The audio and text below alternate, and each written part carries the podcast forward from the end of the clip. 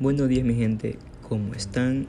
Yo soy Nelson y hoy vengo a compartirles un dato muy curioso la verdad, que para mí lo fue, porque lo acabo de leer en un diccionario. Espero que ustedes ya lo hayan escuchado y si no, pues yo vengo aquí para informarles. Es una palabra y la palabra es así.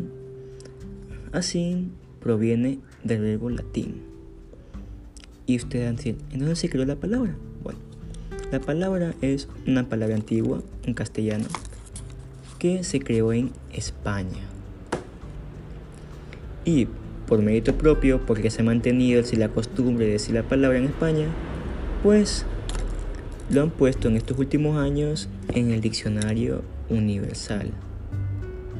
Y bueno chicos, espero que les haya gustado este dato. No se olviden de compartir y seguirme.